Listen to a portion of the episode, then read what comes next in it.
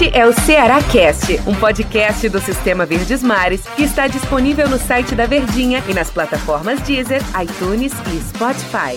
E aí, minha gente? E aí, meu povo? Tudo certo aí com vocês? Sejam bem-vindos. Estamos começando aqui o nosso Ceará Cast depois de Ceará Internacional, mais uma rodada do Campeonato Brasileiro. Retorno do público, não deu vitória, né? Foi 0 a 0 Eu tô aqui com o Daniel Rocha pra gente conversar sobre esse jogo, pra gente papear um pouquinho. Daniel Rocha, como é que tá? Tudo bem? Fala, Tero, um grande abraço para você, para todo mundo ligadinho. Cara, vamos falar aqui a respeito desse jogo. Gostei. Achei uma boa atuação, mas o resultado, infelizmente, não veio, né? Sabe o que é que eu acho, Daniel? Eu acho que no, no frigir dos ovos, os dois, eu não vou dizer satisfeitos, mas os dois saem sem reclamar. Porque o Internacional, que tinha, vinha sem oito jogadores, né? Três titulares, né? Você tinha sem três titulares, empata fora, segura a pressão, né? Do time que estava precisando da vitória. E se por um lado não veio a vitória do time do Ceará, teve uma, uma apresentação, foi legal. O Ceará não jogou mal, não, né? Assim, o Ceará botou bola na trave, o seu Xará fez defesaças lá no time do Internacional. Então, assim, acho que no fim das contas, o Ceará olhou e disse assim, pessoal, ó, poderia ter sido melhor? Beleza, poderia. Mas não é tão ruim, não. Eu acho que o momento ele era tão de expectativa por um futebol mais apresentável que, logicamente, os dois pontos fazem falta e vão fazer falta lá no fim das contas, seja qual for o objetivo do Ceará. São dois pontos que não voltam mais. Mas a atuação ela alegra mais. Por exemplo, quando o Ceará jogou relativamente bem contra a Chapecoense, a gente sempre ficava com aquele pé atrás de que era a Chape, né? Poxa, o Lanterna, que inclusive empatou com o Atlético Mineiro, né? Agora nessa rodada também. Uhum. Mas de qualquer forma você tinha que vencer. E agora contra o Inter aquela prova dos nove, né? se jogar bem contra um time desse calibre, mesmo com os desfalques, tinha muito jogador de qualidade. Era a base do Internacional que tá brigando por coisas grandes agora no campeonato.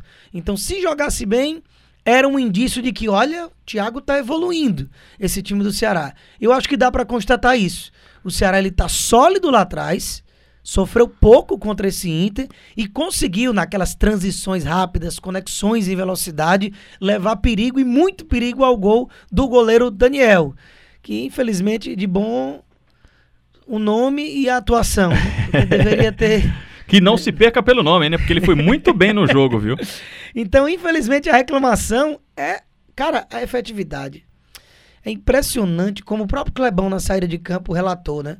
Como o time falha no último terço, né? Cria bem, com nas jogadas, chega na hora de dizer assim, faz, aí erra o passe. Ou o cara chuta fraco, ou então chuta para fora. Como perde gol o time do Ceará, né?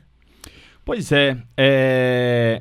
E, e, e, e, o Clebão, você falou do Clebão, eu achei que o Clebão foi bem, viu, Daniel? Primeiro, pra gente falar do início, mais do início do jogo, o técnico Thiago Nunes fez muitas mudanças, né? Ele colocou o Igor como titular, ele colocou Clebão, meteu o Ayrton, Ayrton né? titular. O Ayrton, pra mim, foi a maior surpresa. É, quem mais que ele colocou? É, Fernando Sobral, não, como é? Calma. Marlon. Que entrou no jogo, não? Não, Marlon, Marlon, Marlon foi titular. titular. Falando da, das novidades, assim, porque eu é. achei que ele fosse. Como ele teve uma evolução contra a Chape, eu achei falando assim, acho que ele vai manter o mesmo time. Mas não, ele fez mudança. Os treinamentos acho que mostraram alguma coisa lá pro técnico, né? Eu acho até exatamente essa questão aí, que se tivesse tido, por exemplo, o jogo contra o Bahia no sábado, logo na sequência, ele talvez tivesse mantido. Mas é tanto dia de treinamento que ele acaba tendo algumas novas percepções, principalmente para um técnico que visivelmente está conhecendo o time agora.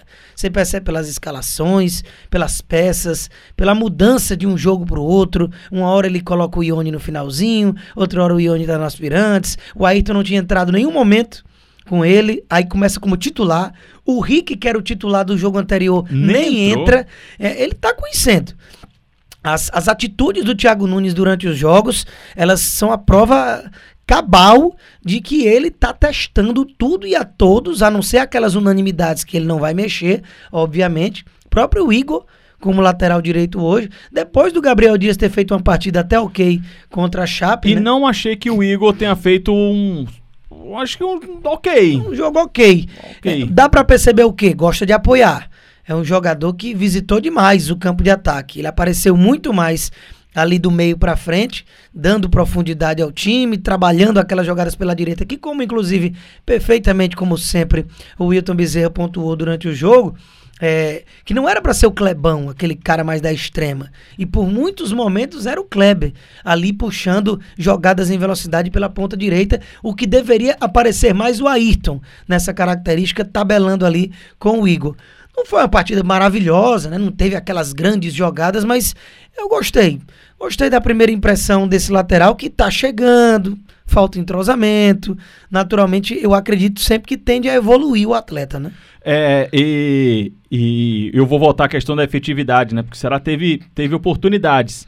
Em, em alguns momentos, parando no sistema defensivo tal, mas precisa botar essa bola para dentro do gol, né, cara? E isso aí é um defeito que vem já de um tempinho, né? A efetividade do Ceará, que era aquele time que tinha pouco a bola e era letal, ficou na temporada passada com o Guto Ferreira, principalmente junto com a boa fase do Vina. Esse Vina, que pelo menos no jogo contra é, o Inter agora, ele, ele apareceu. Ele apareceu para dar passe, para iniciar contra-ataque, para finalizar, mas falta qualidade, né? Ele perdeu um gol numa escorada do Marlon sozinho. Que na, na época das vacas gordas ele Era não um perderia. no ângulo ali facilmente. acabou-se. Também acho que falta a confiança. A perna tá mais pesada. Ele abre para finalizar, o chute sai fraquinho. É, mas pelo menos não tá omisso. Coisa que muito tempo nessa temporada ele teve sumido do jogo. Então realmente é algo que precisa ser melhorado. E eu sigo com o fator de que a gente já vem conversando durante os programas, em outros podcasts. Que o Lima, ele não pode ser banco desse time. Não Também que o Lima acho. tenha entrado e, e mudado o jogo. Mas você percebe pelo toque, pela técnica, de que o Lima é um cara que. Ele não pode estar de fora desse time. Mas ele jogaria onde ali? Pois é, por mim ele teria vaga tanto no lugar do Ayrton quanto no lugar do Kelvin. Mas se tivesse que escolher assim um ou outro, eu iria. eh, nesse jogo, para o que eu vi do jogo, eu diria assim: eu teria trocado o Lima pelo Kelvin.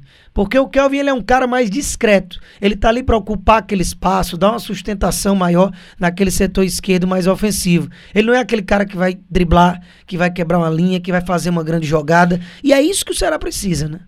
É. Daniel, vamos em frente. O Ceará agora vai enfrentar o time do Atlético Mineiro. Uma novidade que vem parada dura no Campeonato Brasileiro, né? Mas o Atlético empatou fora e, e esse é o campeonato. Mas vimos uma evolução, né?